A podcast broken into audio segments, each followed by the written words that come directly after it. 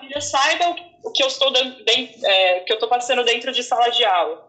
Então, acho que esse é um momento que, já que o nosso aluno está lá na, na, dentro da casa dele e que os pais estão querendo ocupá-los, né? Por que não a gente trazer atividades que a gente envolva também a discussão das famílias? Aí, pensando nesse contexto, pode passar aí, Ricardinho, por favor. É, os meus colegas aí, o Gustavo, o Rogério, o Ricardinho, e depois acredito que vai abrir para a gente discutir um pouco aí todo mundo, vão propor atividades, vão propor sugestões e vão falar das dificuldades que a gente tem sentido durante esse período. Estou é, de acordo com várias propostas, mas uma das coisas que a gente vem pensando é fazer, talvez a gente tentar achar um denominador comum, que é pensar em produzir atividades para os nossos alunos, que essa atividade seja parecida, que todas as unidades escolares tenham a mesma atividade, para que não fique, a gente não crie algo meio distoante. Algumas escolas que conseguiram seguir mais no conteúdo, dentro do currículo, e etc. Pensando nisso, eu vou deixar mais para o Gustavo também falar aí mais para frente. Mas aí o que, eu fiz? Eu pensei, poxa, a gente pode criar diversos tipos de atividades, né? Dentro... Nossa, dá para usar muita criatividade. E aí eu coloquei alguns nichos aí, por exemplo, atividades de fixação de conteúdo, atividades de reflexão, atividades que envolvam criatividade, atividades que envolvam a interação familiar, e em que sentido? Como é que eu posso gerar uma interação familiar? Eu posso criar uma atividade que envolva uma entrevista, que envolva um questionário, que envolva uma reportagem, que envolva um resgate da história desse aluno. Aí já pensando em associar com a história local e utilizar é, conceitos de cultura caiçara e etc. Então, assim, promover essa interação, promover que o aluno ele converse, que ele fale com a família o que, que a escola está promovendo durante esse período. E aí também atividades de produção digital. Aí eu coloquei jornal, mas no sentido do aluno gravar um vídeo, é, por exemplo, imitando um jornal, falando sobre notícias, debatendo, colocando as opiniões, sei lá, um comentarista, o pai é o comentarista, a mãe é comentarista, alguma coisa assim ou criar um poema, desenvolver uma música, fazer uma paródia, dança, teatro. Tentar pensar também em atividades que tenham como resultado é, materiais digitais, não só o aluno mandar uma foto para a gente com uma atividade respondida de forma dissertativa, mas pensar fora da caixinha, tentar promover atividades, óbvio, que dê para fazer dentro de casa, mas um pouquinho fora da caixinha. Eu sei que tem muitos alunos que também não têm contato com o celular, que não vai ter uma não vai ter recurso suficiente para fazer essa atividade é, de produção digital. Mas eu acho que a gente, nisso a gente consegue alcançar um, alguma porcentagem.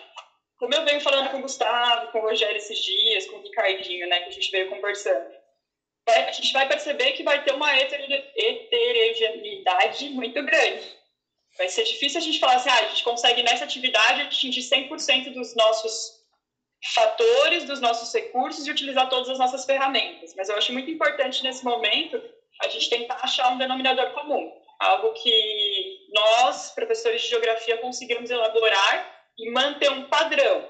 Aí eu uso essa palavra padrão, mas eu não gosto de usá-la. Eu estava falando com o Gustavo hoje, acho que a palavra padrão ela acaba engessando um pouco.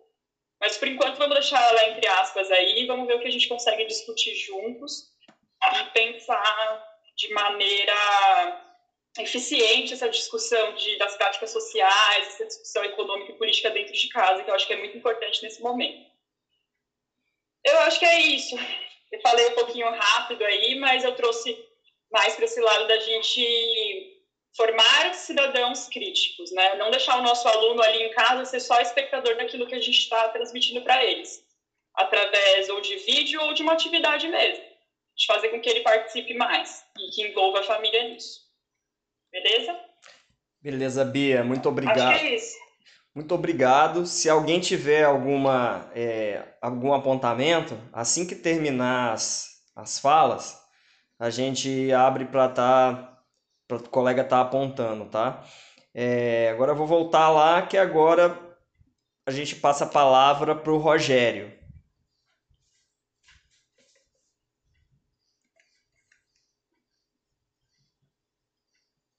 Rogério?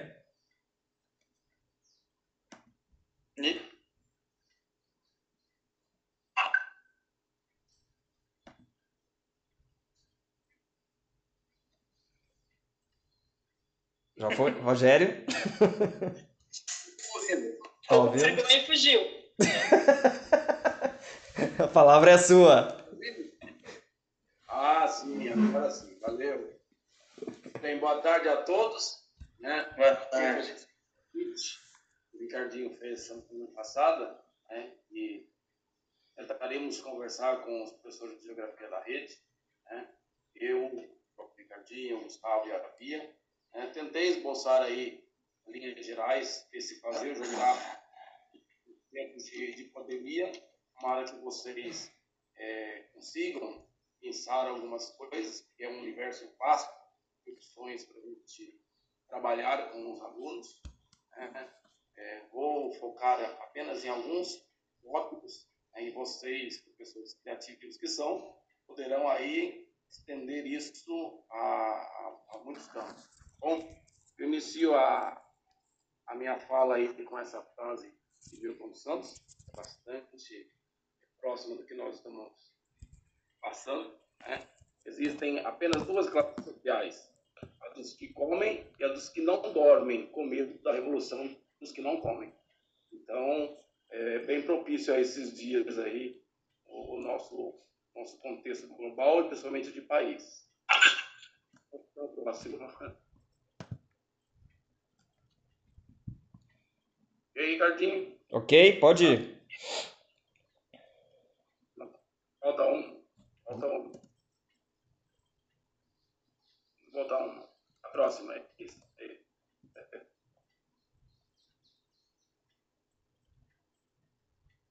Aí, então. Então, como a Bia mesmo cantou, aí o Ricardinho também abordou, o fazer geográfico né? Ele tem que transpor as barreiras dos meios tradicionais. Né? Nós temos que fazer com que nossos alunos participativos né, tenham uma análise crítica.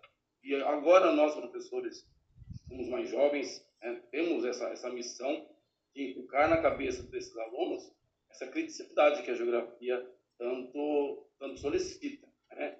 Então, os meios tradicionais são importantes? Sim, eles são importantes eu tenho que saber os rios da margem esquerda do Amazonas, da margem direita. É, são complementos. Depois vão ser ajustados aí para uma discussão mais ampla, mais crítica, mais analítica.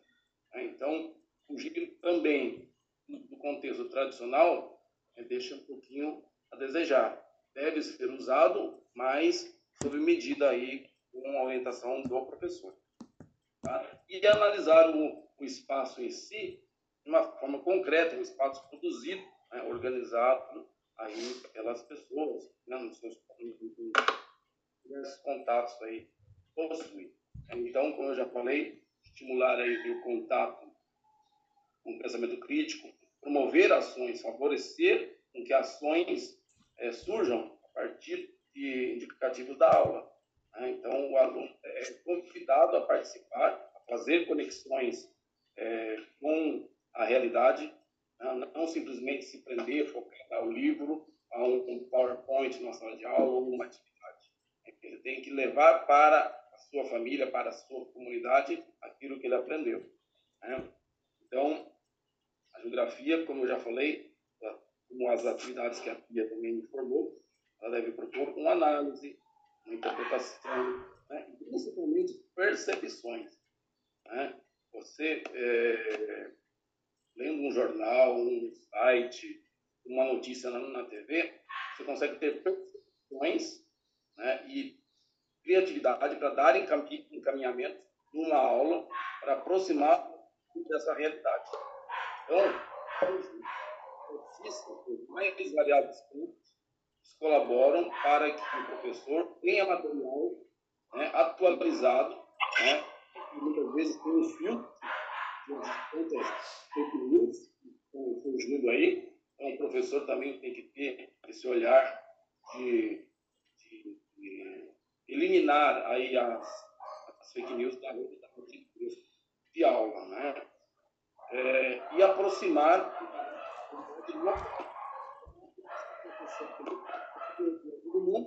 como que poderíamos colocar para a realidade então, eu usei aqui um exemplo, é a globalização.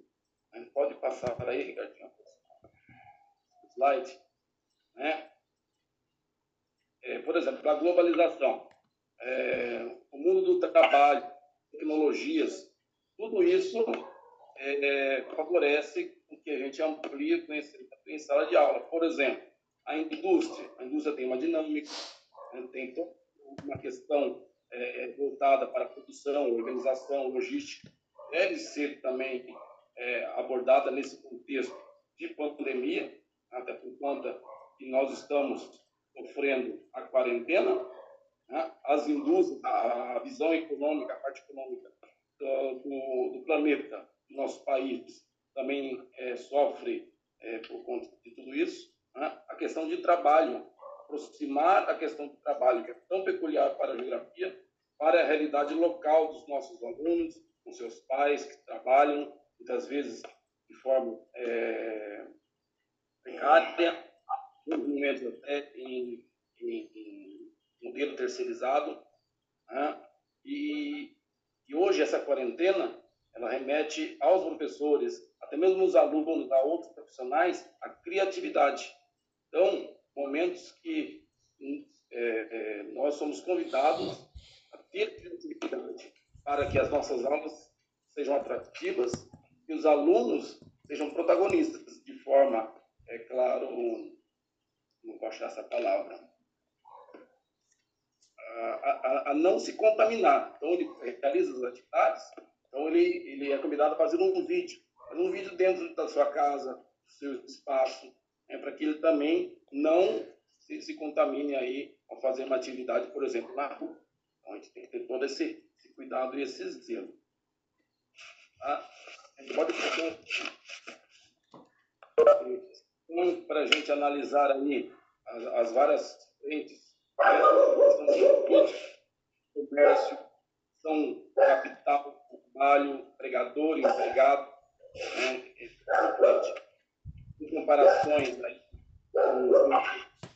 países e a realidade que eles encontraram sistemas de, economia política, né? a Itália, a Espanha, a China, Estados Unidos. Então, olha aí, quantas coisas eu estou falando, né? Quase uma bomba de informação chegando e como nós, professores, temos assimilar né? De fake news, é, meios de comunicação, como eu já falei, né? é, também observar movimentos de resistência, que são então, os nacionalismos que estão aí se extremando, algumas negações a organismos internacionais, principalmente a OMS, né, diante da nossa, nossa cúpula política. Então, cabe análise diversos campos. E seria interessante nós, professores de geografia, tivéssemos aí, é, em algum momento, cuidado é para lidar com isso. Tantas são as informações e as possibilidades de serem trabalhadas em aula. As aulas remotas elas são interessantes, mas nós vamos esbarrar muitas vezes numa palavrinha que envolve a globalização, que é a, as desigualdades. Desculpe. As desigualdades sociais muitas vezes esbarram na nossa aula e propor algo para o aluno, forma remota, no lar, enfim, e muitas vezes eles não têm acesso. Então, nós temos aqui plenas condições, com o slide, de realizar essas aulas. Temos bagagem para isso, temos criatividade, temos empenho.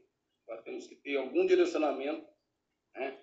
talvez não seja essa palavra, mas um padrãozinho para que os professores de geografia na rede municipal mesma.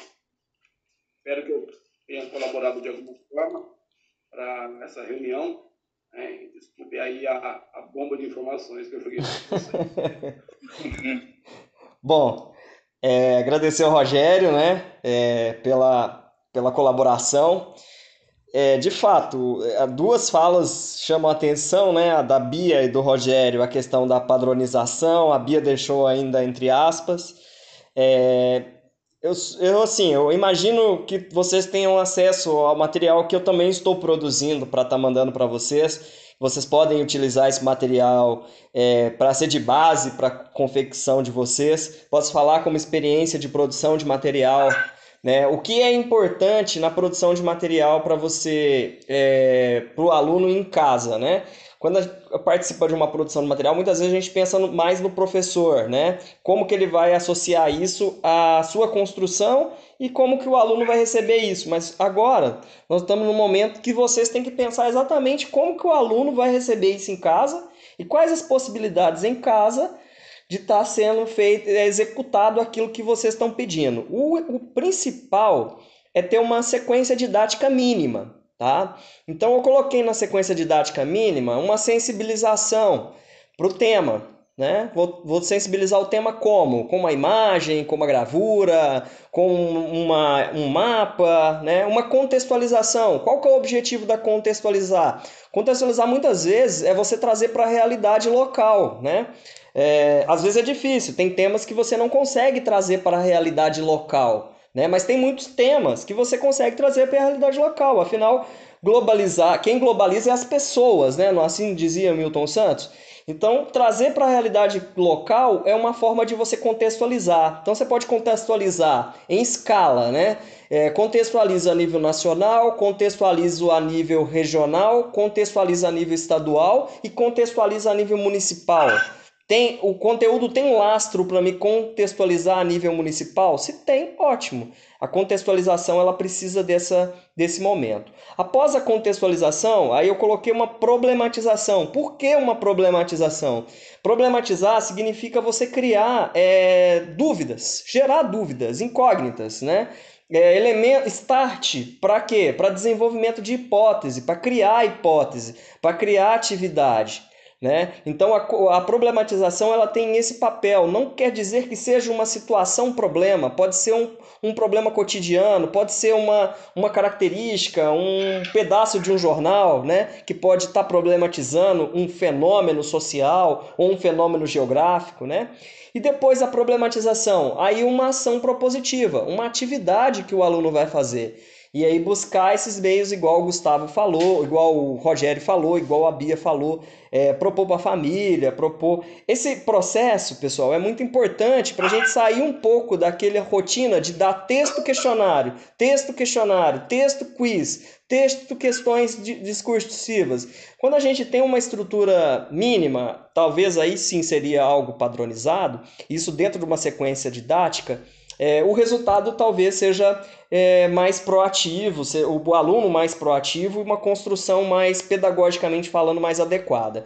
Tá? Então eu sugiro para vocês pegar esse material, tirar esses elementos. Então, sensibilização, contextualização, problematização, atividade proposta e depois uma sistematização é como que você vai apresentar, se você vai gravar um vídeo, se você vai debater entre eles a partir de grupos, né? Essa seria uma, uma estrutura padronizada que eu recomendo para vocês, tá? É, eu acho que é por aí o caminho que a gente tem que seguir. A padronização não em relação ao conteúdo ou o que vocês vão trabalhar, mas uma padronização enquanto sequência didática. Né? Enquanto sequência didática, por quê? Porque aí vocês vão ter a mesma comunicação, né? vocês vão ter mes as mesmas figuras de linguagem do resultado que a gente espera lá na frente. Né? Ok? Eu vou passar agora a palavra para o Gustavo. Ele vai continuar debatendo com a gente e vai aprofundar um pouco mais, tá? Vai lá, Gustavo. Vamos lá, gente. Todo mundo está me ouvindo? Tranquilo? É, então, assim, na verdade, que eu estava conversando muito com o Ricardo, e aí eu, eu vou tentar explicar, Ricardo, esse negócio da patronização que a gente está falando bastante que a ideia da gente tentar, a ideia minha agora, na época de, de pandemia, é a gente tentar começar a montar uma quantidade maior de materiais juntos. Então, essa padronização, quando acho que a gente usou a, a padronização, não, ser, não seria. To, é, seria a gente ver a nossa realidade. Assim, eu posso falar que eu dou aula no Edna e no Euclides e já rodei quase o município todo. Já dei aula de Getuba até Perequê E, e, realmente, a gente tem realidades diferentes quando se fala em acesso à tecnologia, é, eu concordo. Mas, muitas vezes, o, o nível dos nossos alunos, eles não assim, estão muito próximos. E, e automaticamente, eu acho que a gente poderia começar a juntar e para começar a produzir material junto a, a, a ideia, a discussão, e, e, daí fica essas, essas discussões que eu, que eu vou pôr no material, que é como que a gente vai fazer isso? Fazendo com que todos tenham acesso, de certa forma, né? que é uma discussão que eu vou abrir para a gente vai conversar depois, é, mas como todos vão ter acesso a isso, mas também que a gente não fique, como o Ricardo falou aí, dentro da, da caixinha só de, de um tipo de aula só. E eu vou dizer o que eu falei de padronização também, mais uma coisa, que é o seguinte. Eu não sei como vocês estão vendo isso, mas eu que estou em duas escolas diferentes, e é essa padronização que, que eu cobrei, é, entre aspas, quando eu falei com o Ricardo, assim, uma escola pedia uma coisa, outra escola pedia outra coisa, e a gente ficava muito assim no, no ar, muito perdidão. Não sei se vocês tiveram essa. Alguns de vocês tiveram essa sensação também. Acredito que os colegas que dão aula em mais de uma escola devem ter tido essa sensação. E essa é, essa acho que é a padronização, Ricardo, que a gente tá, assim, que a gente pensa, sabe? E produção de material junto né? É, busque ver qual que seria a solução que atenderia é, melhor os nossos alunos, como que a gente poderia fazer isso, e daí conversando com a Bia hoje, é, até com o Ricardo, um pouco antes, é, eu queria jogar para vocês a proposta da gente tentar é, a cada semana, cada, não sei, um tempo que a gente poderia estipular para a gente tentar montar material junto. Compartilhar, então, por exemplo, eu, eu aqui em casa vou, vou formar dupla com o Rogério, por exemplo, que está no oposto, né? ele está na costa norte, eu estou na costa sul, realidades teoricamente diferentes, vamos montar um material para essas duas dois nichos diferentes, tentando, e, e aí vai. E a gente vai produzindo material e vai compartilhando aqui, ou no, no Zoom, como o Ricardo falou, e a gente vai compartilhando para a gente começar a formar uma gama de material, e, e nesse sentido que eu falo de aspas, voltar de, de padronização, sabe? A gente juntar para fazer aula. É, essa era, era, a ideia que eu queria jogar para vocês. E, e, assim, eu queria. Como os meus dois colegas já falaram muito bem sobre a, a, a teórica e tudo mais, eu queria jogar para vocês, para a gente participar mesmo. Vocês acham? Será que dá certo a gente trocar esse material, fazer material junto, com distância? sem distância, não sei. Podem falar aí. Aí é a provocação. Bom, se alguém quiser comentar, tá a palavra aí é, colocada.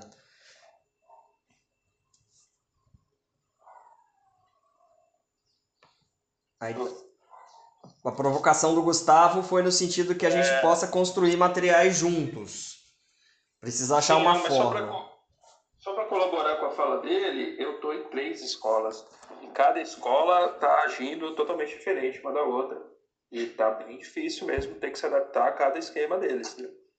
É, nesse caminho aí de, padronização, eu realmente estou contigo. É, Vitor, também tenho sentido a mesma coisa, né? Eu estou no Gil e no Edna e, assim, a proposta, as duas foram totalmente opostas umas outras. E foi aí que a gente se pegou mesmo, meio, tipo, parece que você está fazendo errado para uma escola. Às vezes dá essa impressão, sabe? Você está seguindo um caminho que uma escola pediu e aí você tem que fazer uma outra coisa que vai totalmente contra ela. E esse foi o, o sentido de buscar essa palavra padrão, né? Então, eu, eu também estou em duas escolas, né, na Avelar e no, no Silvar, e também existe mesmo essa discrepância entre uma escola e outra. E, por outro lado, eu estou no Estado também, aí mais ainda. Nossa. Acho que, essa, acho que essa padronização aí que vocês estão falando, acho que tinha que partir da, da Secretaria Municipal. Né, que fosse um norte para que todas as escolas seguissem esse norte aí, para não ter esse essa coisa perdida que nós estamos aí, né? Porque é uma situação muito nova para todo mundo, né? Inclusive, eu imagino nós aqui perdidos, o quanto os alunos também não estão perdidos nesse momento. É. Então, acho que deveria ter uma, uma padronização aí da secretaria e para que todos, todos seguem, seguissem esse norte aí, né? Para saber que todo mundo estava fazendo na mesma direção. É. Eu acho que facilitaria muito. Então, é, igual falei para vocês, a gente também é, ficou meio perdido com essa situação, né? Pra gente também é tudo muito novo. É... E, e, eu penso assim, que a, essa padronização, igual eu falei antes, e aí eu não sei se é esse o objetivo, é... eu não sei se em termos de material ou do tipo de material, né? Eu imagino que uma padronização ela deve, ela deve seguir é, apenas a estrutura, tá? uma estrutura mínima, uma estrutura básica, igual eu coloquei para vocês. Se todo mundo conseguir entender essa estrutura, já, a gente já está no lucro. Né? Essa estrutura mínima, a estrutura básica, seria de construção de uma, é, de uma sequência didática. Tá? Uma sequência didática que seja possível de ser feita em casa, né? E que de fato os alunos façam aquela sequência, né? Além disso, a gente tem que pensar uma série de coisas, né? Não é tão simples assim. Eu, eu penso nessa complexidade, e até falando com o Gustavo é, recentemente, é, quantidade de tempo destinado para a aula remota. Na moral, meu, duas horas que o aluno fica ali com aula remota em casa, já vai ser algo gigantesco, cara. Porque imaginar que eles vão ficar mais de três horas em aula remota em casa, fazendo atividades, ou sozinhos desenvolvendo, ou buscando, ou pesquisando, meu. Então, de fato, a gente sabe que é, desse formato prejudic vai prejudicar muito a aprendizagem deles, né?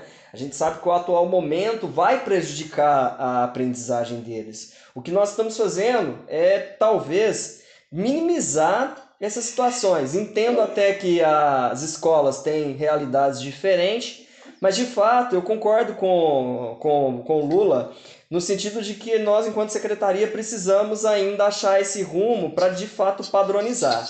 Mas olha, de maneira, de maneira direta, para mim a padronização ela vai seguir apenas a sequência didática, não um modelo explícito, né? Ou, ou pode, né, de repente falar, olha, conjunto de imagens, acesso a banco de dados, isso aí eu posso fazer tranquilo. Onde pesquisar, onde montar. Igual eu coloquei o vídeo para vocês do, do, do Google Docs lá, a produção dentro dele, aquele vídeo é mais ou menos aquilo ali que eu tenho feito. É usado as ferramentas tecnológicas também para montar os materiais, né? Sim? Ô, Ricardinho, hum. alguém vai falar aí? Pode falar, você está na frente minha. Eu acho que o, a questão da padronização, é, como você colocou aí, a sensibilização, a problematização, eu acho legal, essencial. Eu penso a padronização no sentido de a gente conseguir abordar em todas as unidades escolares a mesma temática na semana. Eu acho que isso está ah, tá. tá um pouquinho destoando. Entendi. Ah, eu penso nesse sentido, o quesito padronização. Da gente tentar, é, nessa semana, por mais. O meu objetivo seria que a gente conseguisse uma atividade igual para todas as escolas. Entendi. Eu acho que ia ser mais interessante desse início desesperador. Então, Pode ser que depois não. Então, mas aí. Mas pensando nesse sentido. É, Bia, aí vai entrar naquele um debate de, de realidades diferentes, entendeu? Não, então eu entendo, mas a gente precisa tentar acessar algo que, por exemplo, vai que no meio do ano um aluno é transferido para outra escola, aí nesse período de pandemia ele não recebeu tal conteúdo, sabe assim, é. nesse sentido, a gente tem que tentar pelo menos dar uma nivelada no que vai ser abordado. O que nós Porque, podemos. por exemplo, Então, nesse sentido, o que a gente pode fazer é pegar o conjunto de habilidades e colo- e numerar elas, criar uma escala hierárquica dentro da, do conjunto de habilidades. Poderia ser uma solução. É, é. Palavra aqui, Rogério. pode falar, pode falar, B. Não, pode falar, po- pode ir. Não, não, continua, termina com o raciocínio. Agora eu tô, agora eu tô perdido. Não, eu ia falar alguma coisa assim, nada. Tá, eu ia, eu ia dar uma, já que já estamos colocando as cartas na mesa, né, eu ia dar uma sugestão talvez Sim. mais arriscada, mais ousada, é, por que não pensar enquanto corpo, né, é, é, de professores de geografia do município, é, em uma base geral de aulas de geografia, né? Eu tinha pensado isso até levantando outras discussões que eu não sei se é o momento aqui, não sei qual a opinião de vocês. Eu sou contra transformar o ensino básico em EAD. Eu acho que não é um, modelo.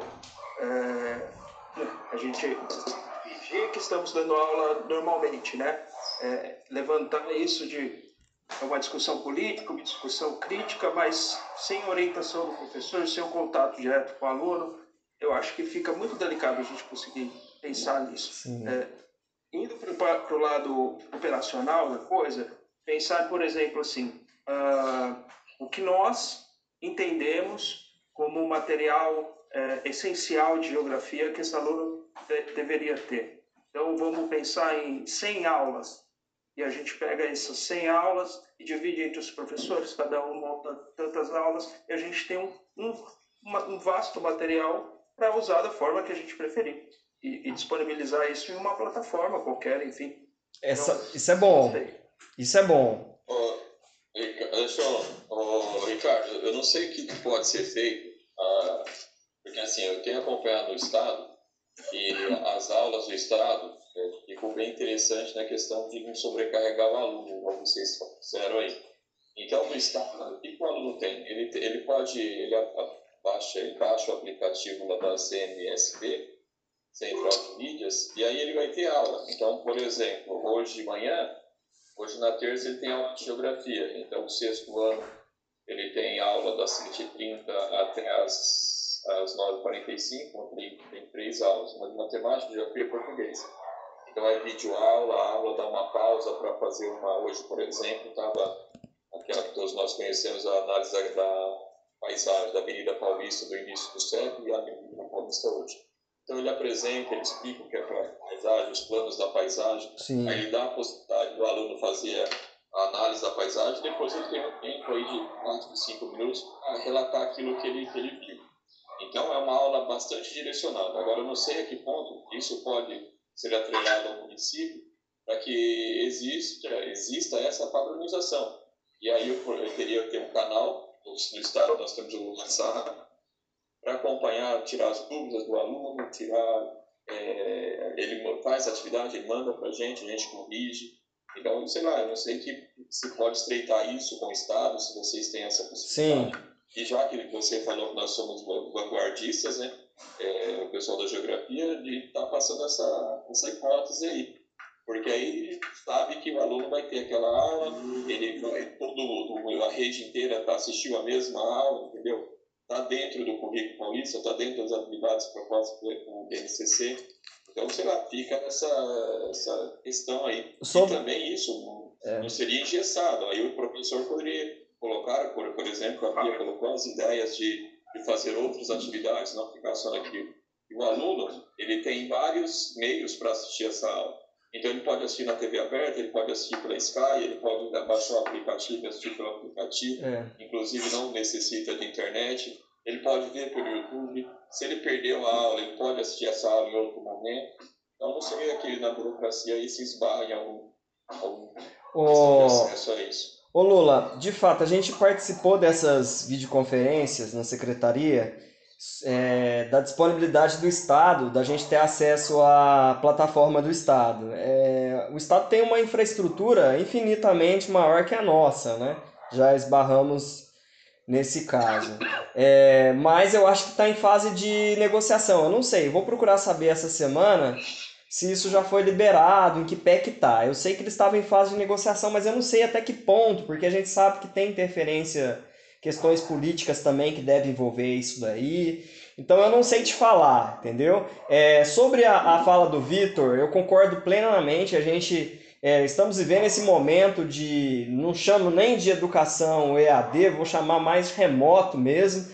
É, a presença do professor ela é fundamental. Em momento algum a gente cogita em substituir o, essa a relação professor-aluno, que é aí que se constrói mais, né? O espaço de construção do, do conhecimento é justamente essa, essa relação, né? É, então eu vou, a gente tem esses apontamentos que vocês estão levantando, eu vou levar para lá, sim. Eu acho que acho válida a ideia talvez de a gente pensar em é, a gente produzir as nossas mídias é, enquanto canal de YouTube. É, é uma coisa bacana, mas demanda uma certa é, expertise, demanda um certo tempo também de roteirização e tudo mais. Então, se a gente conseguisse ter acesso à plataforma do Estado, seria uma coisa bem interessante, né? É, não sei se vocês já se aventuraram nessa área de, de youtuber aí, de, de produção de vídeo, né?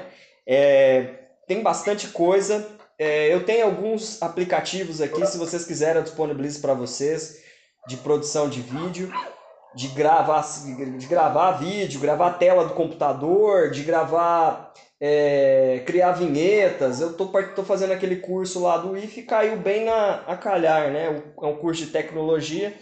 Então eu te, tô tendo acesso a algumas coisas. Se vocês quiserem, eu estou à disposição para estar... Tá é, passando essa formação e passando uma orientação aí, se alguém quiser aventurar nessa área, tá?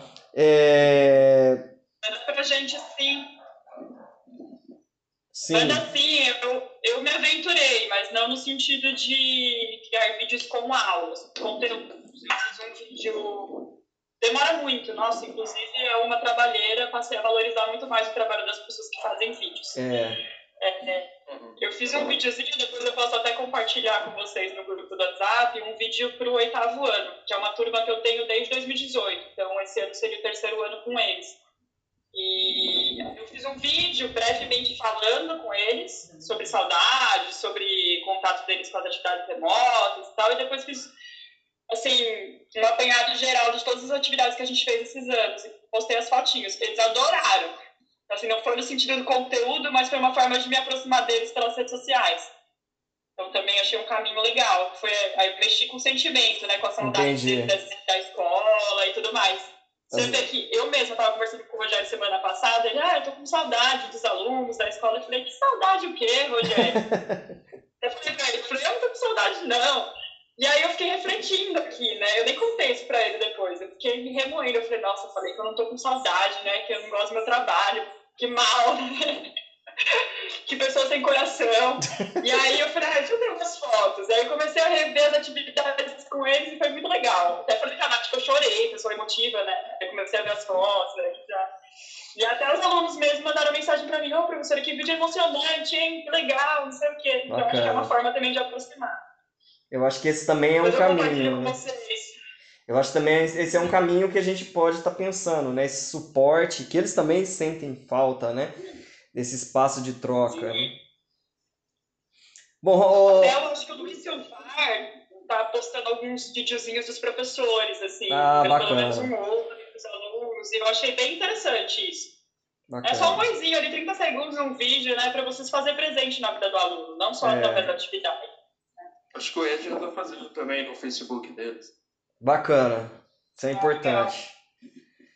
Rogério, você quer falar alguma coisa? Ah, é, no caso, o Gustavo ele propôs aí a montagem de aulas, né? Você aí um enviando para o outro. Né? Já vista que os professores têm aí três escolas, muitas vezes as escolas não estão conectadas na mesma forma de envio, talvez uma forma de ajudar esses professores né, seriam enviados, fazer um banco, banco de atividades que nós estamos preparando e enviando para essa escola. Alguns professores preferem muitas vezes não, não deixar o, o seu nome, mas fica lá o material, o material enviado, de ciclo, as linhas, porque tem duas horas para fazer aquela atividade, o professor tem mais outras duas horas para preparar, com cuidado, com o aluno é, tentar desenvolver o, a atividade em si. É, por exemplo, a, as atividades Baruca, de História e Geografia, nem aconteceram. Estão fazendo compartimentado. Vai ser dia 15, História e Geografia. Agora, no Luiz Silvar, semanalmente a gente está enviando material. Então, cada escola tem uma forma diferente. Né? Então, seria interessante o Rio e a formação de um banco de questões com, que estão sendo utilizadas nesse período de quarentena pelos professores. É, esse debate da, dessa de cada escola trabalhar de uma forma, eu vou dar uma abordada nisso lá para a gente ver o que, que dá para melhorar, tá? Porque de é, fato, é. senão fica meio difícil mesmo tá equalizando, né? E é uma sensação que vocês estão trazendo, né? É, dessa dificuldade, tá? É, a gente também tem muitos debates, às vezes debates acalorados lá sobre, sobre essas questões e de fato isso é bem, bem bem lembrado, tá? Bem, oi, Ricardinho. Oi. Já que vai levantar essa questão para ser debatida lá, enfim, é, mais um ponto que eu tenho notado que as, todas as escolas estavam fazendo, mas que eu acho que tem que ser pensado um pouco melhor, é assim, estão havendo entrevistas com os pais, eles estão ligando, mandando e-mail, enfim, para saber se o aluno tem internet e computador. É, e aí, ah, o aluno tem internet e computador.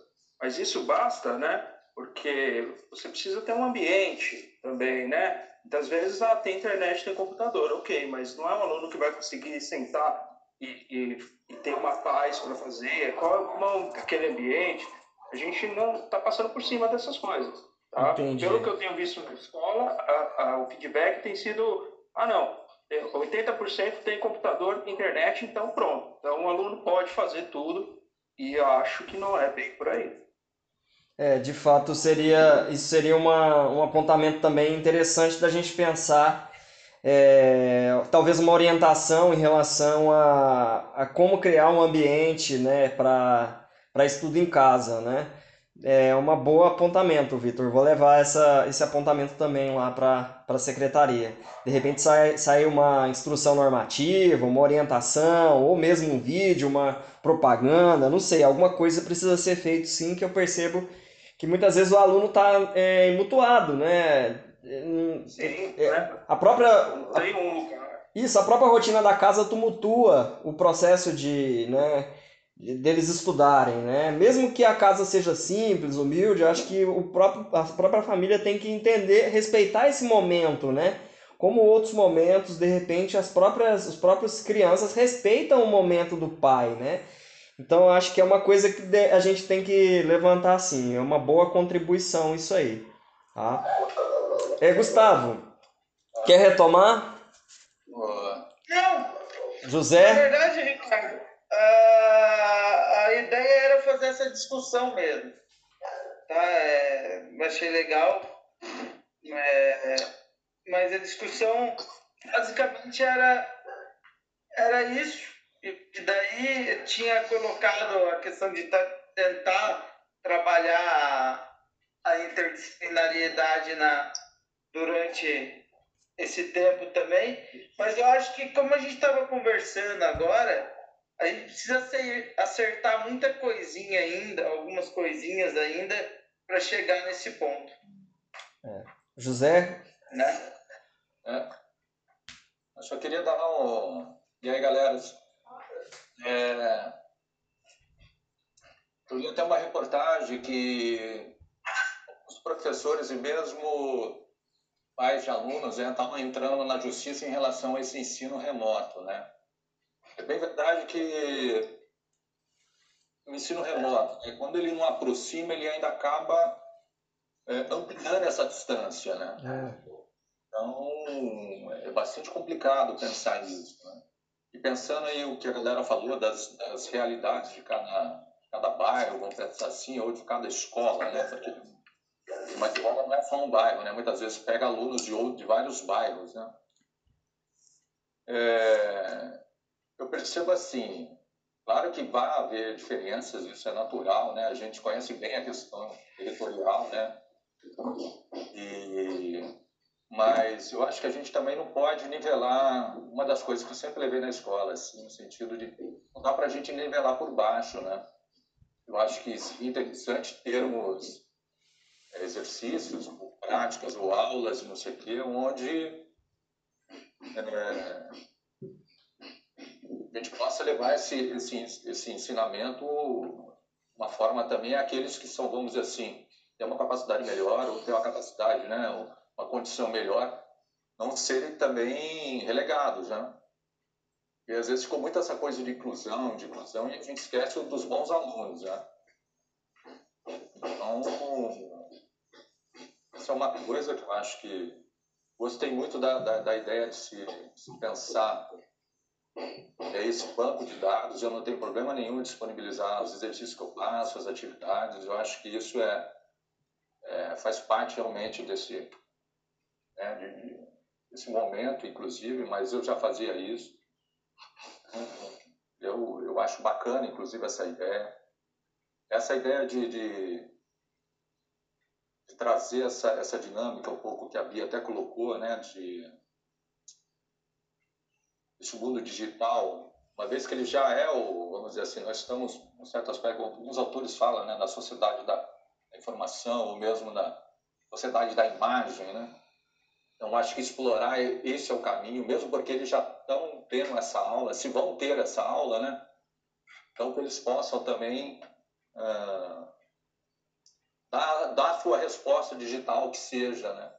Eu acho que é interessante, porque é uma forma também deles, eles exporem um pouco, né? Até esses sentimentos, porque, pô, não é fácil, perceba assim, se para nós adultos, né, que já temos algumas, uma certa experiência, for uma criança ficar é, cerrada ali, né, ou seja, como até o Vitor colocou, né, o ambiente é bastante difícil, né? O ambiente familiar, às vezes, não é o propício, enfim. Então, é, é, eu acho e essa questão, realmente, eu acho que tem que partir por uma padronização, talvez não necessariamente das aulas em si, mas, claro, o conteúdo já, já nos orienta, né? as habilidades já nos orientam, mas eu acho que na coordenação disso, né? ou seja, na gestão e aí eu concordo com todo mundo no, no que falou aí em relação a partir de cima, né? Porque é verdade, eu, eu tenho, eu faço Zoom numa escola, agora aqui eu estou usando o Cisco, enfim. Para mim legal, porque eu estou aprendendo, uma, é uma outra plataforma, né? um outro aplicativo, assim. Mas acho que até nisso as, as pessoas têm né? essa, essa dificuldade, ou mesmo não tem nem espaço no, no computador, no, no, no de tanto aplicativo que você tem que disponibilizar, né? Nem o Lula também, né? Tá com três escolas, tem um estado, e à noite ainda, né? Garoto de programa, então, pô, né? não, não, não, de programação. Garoto de programa é de programação, tá fazendo programação, é isso. é, programação, né, Lula? É isso, sim. É... Uma realidade que a gente tem que se se adequar, mas.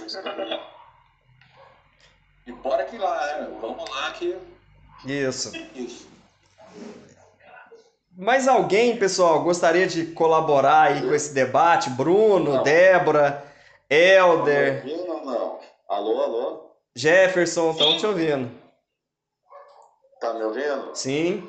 Então, eu, eu tenho umas sugestões aqui. Eu vi todo mundo aí, né, as colocações de todos, uh, gostei bastante, né? Mas eu não sei se, se essa, essa ideia, né, primeiramente, do banco de aulas é, é uma coisa que eu apoio 100%, né? Uh, até, o, é, não sei se, se quem se lembra, né, na última reunião que, que nós tivemos foi. presencial, foi uma das coisas que eu falei, né, da, da criação desse banco, né? É, se cada um aí, para não ficar sobrecarregar ninguém, né? Porque também a gente não quer, tem gente aí que dá aula no estado, dá aula em, né, em a prefeitura, no estado, aí fica complicado, né? Mas para não sobrecarregar ninguém, se cada professor postar lá uma ou duas aulas por mês, é, dentro aí de um ano, dois anos, a gente vai ter um banco enorme de aulas lá é, disponível para todo mundo acessar e não vai dar nenhum trabalho extra, porque já são as, as próprias aulas que a gente tem que preparar mesmo para eles. Né? E, então, eu acho legal, assim, você pegar uma aula por mês ou duas aulas por mês, aquelas aulas que deram mais certo, que você viu que, que funcionou bem, você coloca lá, posta, e para que outros professores possam usar e ao mesmo tempo você está com dificuldade, às vezes, abordar um determinado tema, você não está né, não, não tá funcionando da maneira que você abordou no outro ano e tal. Aí você dá uma olhada lá para ver como que a galera está fazendo, se alguém postou uma aula daquele assunto, de repente você pega lá, usa ou, ou faz uma adaptação e usa. Eu, eu apoio muito isso. Agora, com, agora mudando um outro tópico aí, que foi a questão da, da padronização, eu acho que a gente já, não sei se alguém já pensou, pensou nisso, né? Na verdade, a gente já tem uma maneira muito fácil de fazer isso, que é, é usar o livro que, que nós mesmos votamos, né? Ah, mas o livro não é perfeito? Claro que não é, né? Nenhum livro nunca vai ser perfeito, né? Mas é um livro de boa qualidade, pelo menos na minha opinião é. Claro que sempre tem uma coisa ou outra que, que, é sempre, que precisa melhorar, mas eu acho um livro bom. E o que a gente poderia fazer para o, não digo agora, eu não sei se funcionaria, mas para o médio prazo aí, né? A gente não sei legalmente também como que fica isso, mas a gente tentar criar um, um currículo é, municipal e fique, que, que, que, que converse bem com o livro que a gente usa, né? Porque você vai lá no, no, no currículo né, do, do, governo do estado, né, o que a gente tem que seguir, as habilidades. Né? É, para você seguir a ordem lá determinada né, pelo, pelo, pelo currículo né, estadual, você não pode seguir a sequência do livro. Então, o que eu acho que seria legal? A gente criar um, um, currículo municipal, não sei se é possível isso, que seguisse a ordem do, do livro que a gente usa. Aí, se amanhã ou depois, um aluno foi transferido de uma escola para outra, você recebe aquele aluno novo, você vai ter certeza absoluta que ele viu aqueles assuntos anteriores que está na sequência do livro. Então fica padronizado. Aí alguém pode falar assim, ah, mas o livro, ah, eu não gosto, ou ele vai reduzir a, a, a, criatividade, a liberdade do professor. A gente não precisa obrigar o professor a, a, a usar o livro, apenas a gente cria um currículo que siga mesmo a sequência do livro. Se de repente tem um, um assunto lá do livro que você não, não concorda a maneira que o livro aborda, você é livre para fazer uma aula diferente daquele assunto, desde que você aborda aquele tema. Então, ah, eu não gostei do jeito que o livro aborda a paisagem. Tudo bem, eu monto uma aula diferente, desde que seja sobre paisagem. Ah, eu não gostei da maneira que ele está abordando globalização. Eu tenho uma coisa nova aqui, um vídeo, uma coisa diferente que eu quero que eu quero inserir. Você é livre para inserir, desde que você respeite aquela, aquela sequência. Então, eu acho que já existe essa padronização, só que a gente não pode usar que é o livro. Se a gente pudesse seguir o livro, né, a sequência do livro estaria padronizado em todo o município. Mas como aí os colegas falaram e eu, e eu concordo, né, essa é uma decisão que tem que vir de cima, né?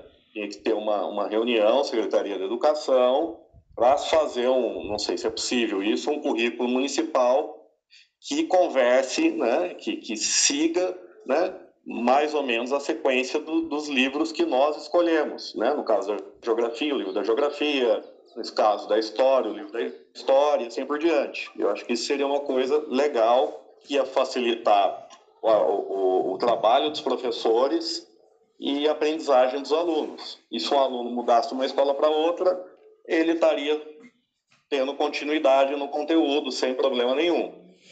É, é isso que eu queria colocar. Não sei se aí vocês. Oh, Deixa eu só. Não, enfim. Deixa eu só fazer uns apontamentos em relação a, a essa fala do Jefferson. O Jefferson, na realidade, quando a gente fala o currículo do Estado, o currículo ele é nosso também, tá? Porque nós participamos da construção dele.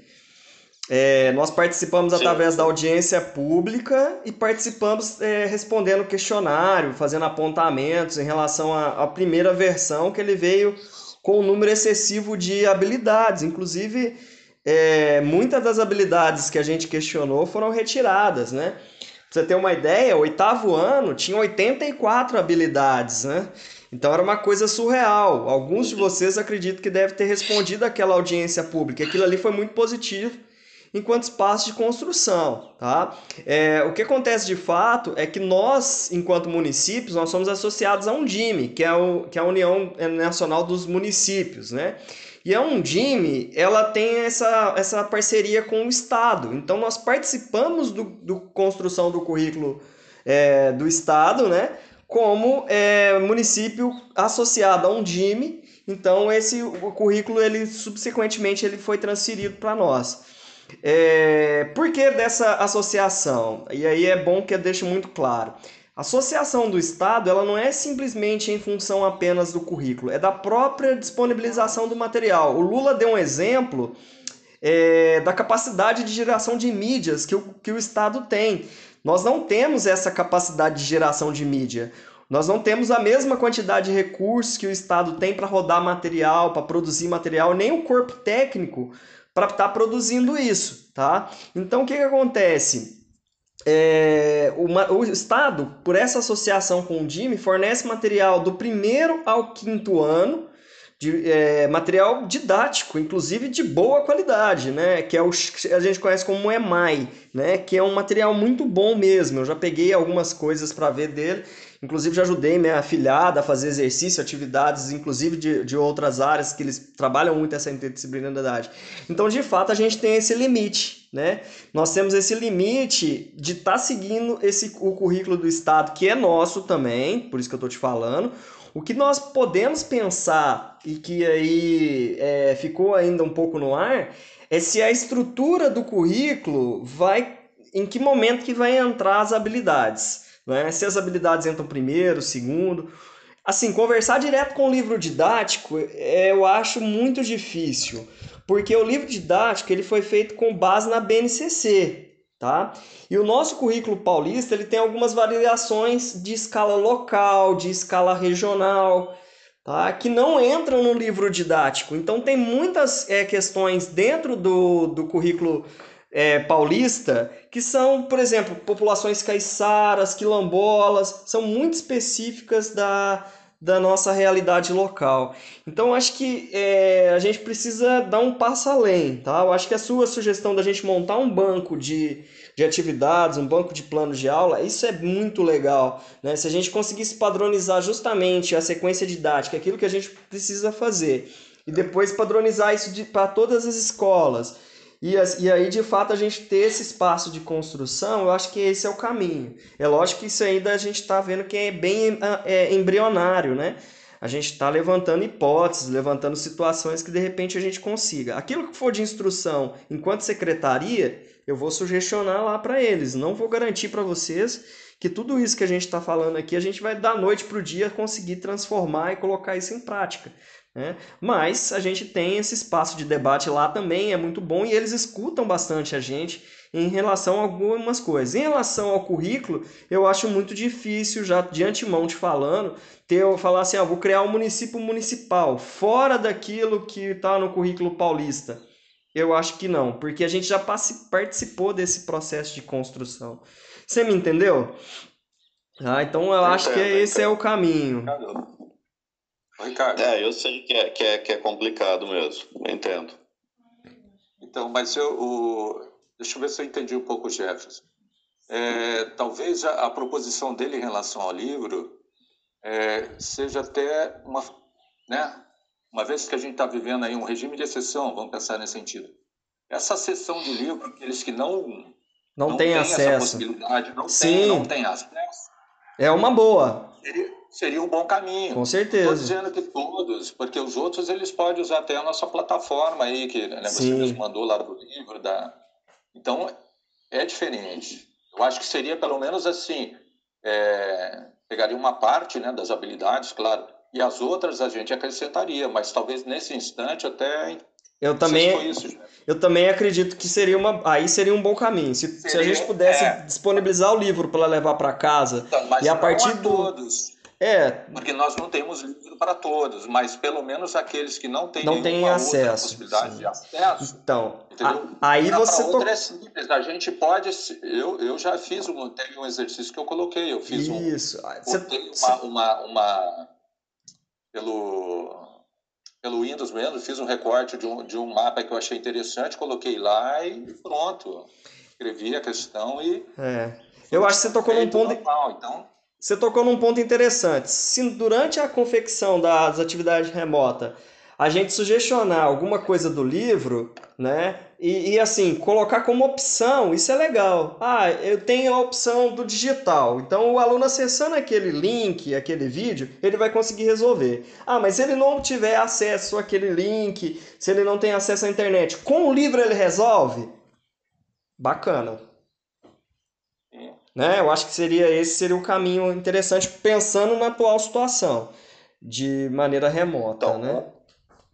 Um, um probleminha que eu, que eu vi, né, é, nisso aí, é que aquele, eu não sei, não sei se tem algum outro outro link, alguma outra coisa, mas aquele link que eu, inclusive, eu adorei, né, que para gente acessar o livro, né, Sim. É, foi você que passou, né, Ricardo? Foi. O problema é que aquele lá é, o, é a versão do professor, né? Então, hum, até é. a gente não pode. É, tem esse problema. A gente não pode indicar para eles acessar aquilo lá, senão eles já vão uma... resposta de tudo, eles, vão, eles só vão copiar de lá. É. Né?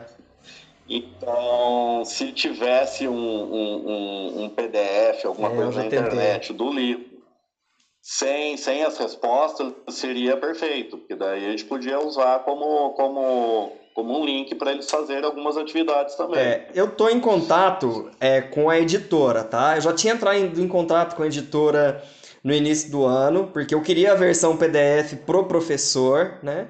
E assim, varia de editora. Por exemplo, a FTD deixou tudo disponível, né? Essa editora nossa, que é a SM, né? Eles não é, abriram. É, porque isso não foi comprado pelo governo. O governo comprou só o material, ele não comprou os objetos digitais. Né? Ele só comprou o material. Então, é, eu estou tentando. Semana passada eu entrei em contato de novo com a editora. Tô, tem uma, uma, uma consultora que eu estou infernizando a vida dela. Eu falei, ó, vê se mudou a política da editora para conseguir pelo menos o livro. Se ela conseguisse o livro em PDF, já seria algo sensacional. Eu vou continuar tentando, tá? Seria. Se eu conseguir, eu disponibilizo para vocês, ok? Seria legal, seria legal o PDF do aluno, não do aluno, isso, o PDF do aluno. É, exatamente. Sim. Eu vou continuar Aí fica, tentando. fica bacana, acho que ajudaria bastante. Vou continuar tentando. Bom, é, pessoal, mas... em relação aos livros, posso falar rapidinho? Pode. É, Lá no, eu não, eu não sei como cada escola fez, né? A gente sabe que não pode jogar os livros do ano anterior fora, simplesmente jogar no lixo e tudo mais. O Gil disponibilizou para os alunos, e nesse período, principalmente, eles estão dando os livros para os alunos. Então, os pais que não têm acesso à impressão ou à internet estão indo nas escolas buscar as apostilas, eles estão levando os livros do ano passado, dos anos retrasados. E aí alguns alunos entraram em contato comigo pelo Facebook pedindo as páginas, então eu também forneci para eles. Acho que é uma estratégia. Não sei se todas as escolas ainda estão com esse material, mas acho que poderia, porque aí esse livro ainda é uma forma da gente descartar também, né? Tirar essa responsa da escola. Talvez até fazer um marketing é nesse sentido. É. Ô, Bia, levando esses materiais. O, numa escola que eu trabalho, é, foi falado isso aí e disseram que não poderia doar por ser ano eleitoral. Ah, Ixi, aí, é, então, aí eu não manjo, mas pode ser que tenha alguma implicação mesmo. Tem sim. É, eu também tenho a dúvida agora. Tem sim. Eu acho que agora não pode, tinha uma data. Tinha uma data para fazer essa doação. Eu acho que depois de uma certa data não pode. O decreto vem do, do TSE lá balizando isso aí. Bom. Tem gente aí Ricardinho, pra gente não fazer nada errado. Eu vou Ah, pedir, mas- eu vou pedir também para reforçar isso aí, Bia. Tá bom. Eu vou pedir para lembrar isso aí, porque eu acho que o decreto ele é mês a mês. Cada mês ele vai ah, é, enforcando mais, apesar que como está em estado de calamidade pública, eu não sei, né? Até que É. ponto. De repente É. abriu alguma coisa. Eu vou procurar saber sobre isso também. Isso é uma coisa que é, a gente precisava se informar melhor. Alguém tem mais alguma colaboração? Bruno, alguém que não participou ainda? Helder, Elizabeth, Gilmar. Ô Gilmar, você tá aí? Tá me ouvindo? É o Bruno? Estou aqui sim. Ah, se tiver alguma colaboração, Gilmar, o Bruno. Tá me ouvindo? Tá te ouvindo. Então, acho que, acho que eu já fui contemplado com a fala dos colegas aí. Ok, Gilmar, obrigado. Bruno? Eu gostaria de falar algumas coisas aí. Primeiro que, assim, é, agradecer os companheiros que falaram aí, né, os colegas. É, eu coloquei, de conta que a Bia falou até no começo, né, algumas questões sobre é, desigualdade, algumas questões sociais mesmo, implícitas na crise, né? Que bom que tem mais gente pensando igual eu, porque eu achei que eu estava indo num, num, num rumo muito sobre ganância, solidariedade, eu tentei abordar algumas questões sobre essa, sobre isso. É, eu tenho uma preocupação, na verdade, assim, cara, que é assim, é mais de ordem prática mesmo, sabe? Eu tenho salas de sexto ano que eu recebi uma, um retorno de atividade. Então, assim, eu tô tendo uma taxa de devolução aí de 10%, 8%, sabe? Eu Nossa. tenho alunos debatendo comigo no e-mail geopolítica, guerra fria e questões de globalização em alto nível. Aluno de oitavo ano debatendo migração em alto nível. E tem aluno que, que nem sei se ele recebeu o que eu passei, sabe? É, eu me preocupo porque os alunos têm 10 mil seguidores no Instagram, mas para estudar, eles pesquisam no Google e, e clicam Pronto. no primeiro link que aparece. Sabe? Eles, então, assim, eu tenho tentado colocar nas minhas, nas minhas atividades links YouTube de vídeos de 5 minutos que sejam, 7 minutos, para ele ter paciência de assistir, porque se tiver 12, 20, ele não vai ver, eu já sei. Então eu tenho tentado facilitar, mas pelo menos para ele ver que no YouTube tem esse conteúdo. Então, assim, seria legal se a gente tivesse um. Se alguém tem acesso a algum canal de YouTube sobre geografia, para a gente partilhar lá no grupo lá. Eu tenho um canal que eu estou utilizando, que é um para o cara que estudou comigo, ele era super dedicado à educação, geografia, etc, etc, e ele vai de encontro que eu penso, eu tenho utilizado o, o canal dele. Quem que é o nome dele? Ricardo Marcílio. Depois eu ponho no. no, no- no É um careca? o link. É, brancão? ele, ele era da minha sala, estudou comigo. Eu sei quem que é, eu conheço ele. Gente boa. Gente boa. Então, assim, cara, eu tenho essa preocupação porque nada que tenha uma taxa de adesão de 10% a gente pode considerar sucesso. Então, assim, essa estratégia é legal a gente pensar. Se a gente criar um banco de dados de plano de aula, de coisas, de ma- material de exercício pa- padronizado, entre aspas, né? Porque padrão eu eu não gosto muito também. É, se isso for facilitar, falar, ó, quer estudar geografia? É nesse link, você só precisa clicar aqui e daqui você vai. Porque a gente está site da escola, a gente vai para o Google Classroom, a gente vai para não sei aonde, vai não sei aonde, Google Drive, e aí o aluno desiste, sabe, cara? Então, assim, eu estou muito preocupado porque eu tenho 5% de alunos batendo em alto nível, outros 10% que não estão copiando o primeiro link que vê, e tem 80% que não está nem, Nem aí. nem dando nem resposta, nem retorno Nossa sabe? É, eu Olha. acho que é até uma discussão anterior ao que a gente está fazendo aqui, que é, né? É verdade. Melhorar as estratégias que estão sendo feitas e tudo bem. Legal, cara. Eu super, super apoio facilitar o trabalho, a gente trocar ideia. É, eu prezo pelo senso de coletividade, né? Porque é muito fácil eu vir aqui e falar "Ah, a secretaria tem que fazer, a secretaria tem que fazer. Depois, quando você, que é o responsável, pedir ajuda, eu não, eu não querer fazer nada, sabe? Então, eu já me disponibilizo a te ajudar no que você precisar, sabe? E, mas é isso, cara. Essa é a minha preocupação. O que, os outros 80%, né? Porque na questão dialética aí eu tenho que pensar. Eu Olha, não tendo 5% de sucesso, Olha. os outros 80%. eu vou, vou falar uma coisa pra vocês, viu? Isso aí que você tá falando, nós tivemos uma reunião umas duas semanas atrás, depois de ter ficado um bom tempo de confinamento, e aí a Márcia, a secretária, chamou a gente, né? Eu não, eu não sei se você sabe, ela foi minha diretora, né? Na época que eu dava aula aqui na Luiz Ribeiro Muniz. é, quando ela começou a falar, a primeira coisa que ela falou foi sobre isso aí que você falou, Bruno. Sobre até que ponto isso que a gente está começando a construir vai chegar no aluno? Até que ponto isso vai motivá-los a estar tá, é, desenvolvendo? Né? E qual vai ser a, a taxa de retorno disso? Porque senão vai ficar igual você falou, uma enganação, entendeu? Para inglês ver. E ela tem uma preocupação muito grande com isso, porque a gente sabe, né? Que depois na hora que vem as avaliações, na hora que vem o, contexto de cobrança do desenvolvimento da aprendizagem, isso causa tem um peso muito grande, até mesmo na nossa consciência enquanto processo de formação social, né? De construção do conhecimento, nossa responsabilidade social. Então isso é uma, eu acho que isso é uma coisa, Bruno, e eu acho que todos concordam para um outro dia de reunião, tá? Eu acho que seria um próximo tema, talvez, né? Dessa taxa de retorno. A gente perceber, nós começarmos a entender, a, a, é, pesquisar isso com o nosso público aí, como que está vindo esse retorno. Tá? E aí sim a gente levanta algumas coisas que vocês estão fazendo, que estão, às vezes o Stefan tem um retorno maior que o Rogério, às vezes o Sidney tem uma atividade que deu retorno maior, e aí sim a gente começa a amarrar essa padronização, porque aí a gente vai ter coisas que de fato chegou na, na no aluno, que de fato chegou na criança.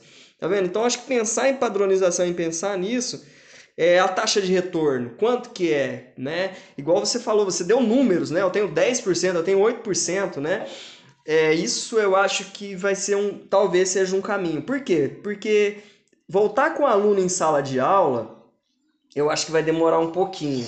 E quando voltar com o aluno em sala de aula, não será todos de uma vezada só.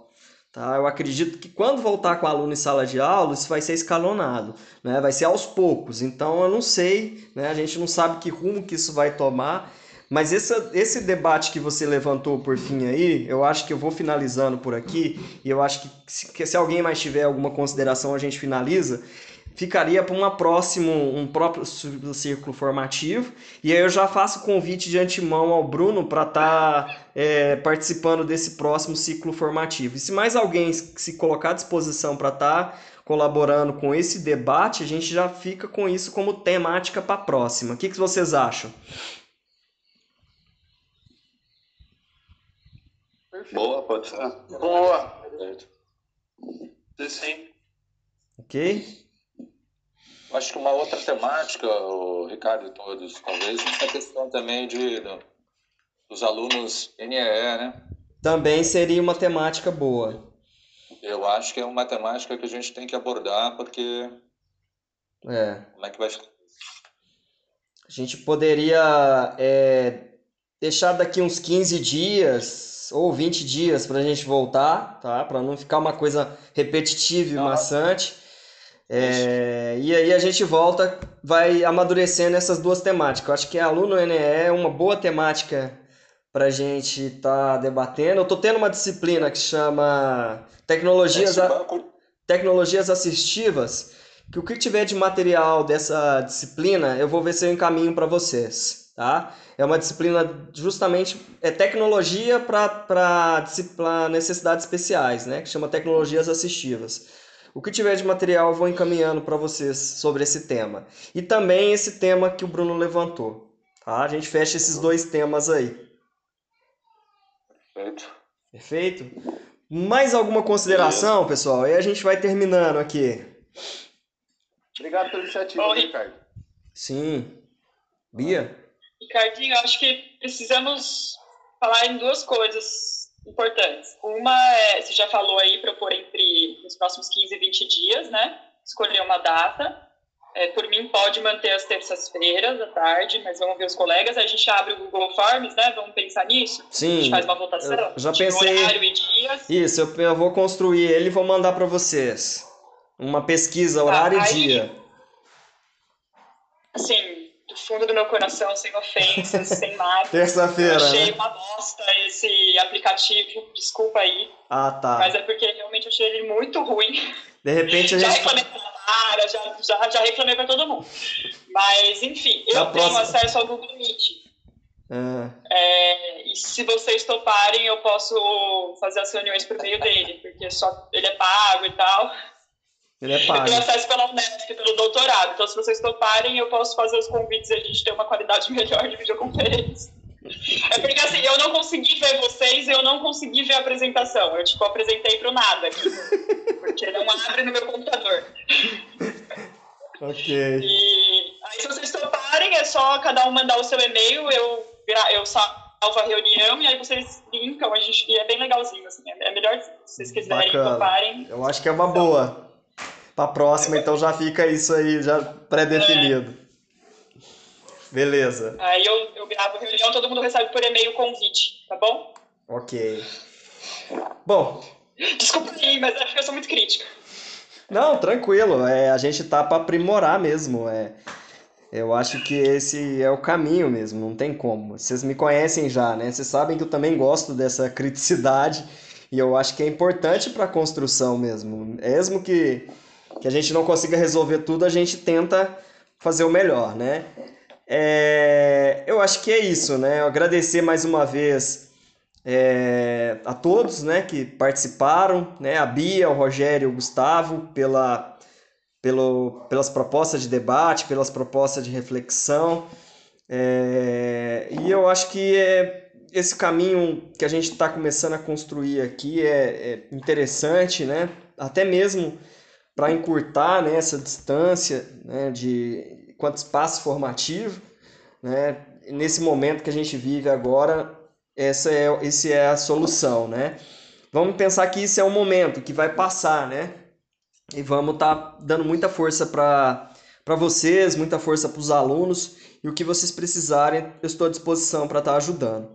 Tá? Agradecer, até a próxima, né? Alguém quiser fazer mais alguma consideração, um minutinho e a gente termina aqui.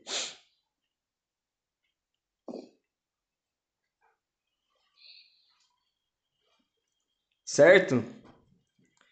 Então, pessoal, é isso aí. Até a próxima. Muito obrigado.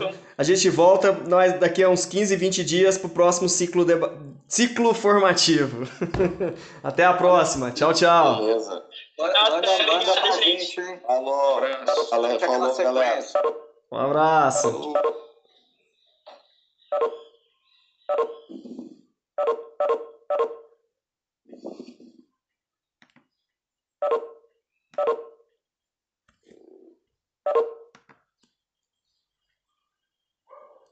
Da hora, hein? Acabou. Acabou? Acabou. Acabou pra você me ajudar a fazer um trem aqui.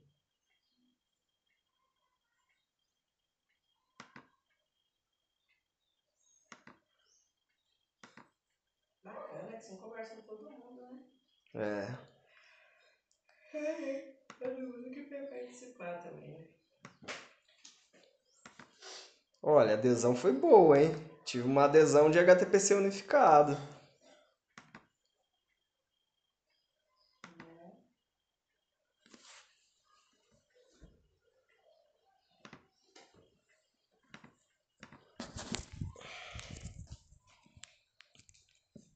Hora, né?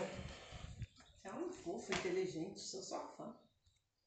Vai fazer Olá, este podcast foi gravado com o objetivo de retratar um pouco a nossa reunião de professores de geografia de Caraguatatuba. O tema do ciclo formativo é Como fazer geografia em tempos de pandemia.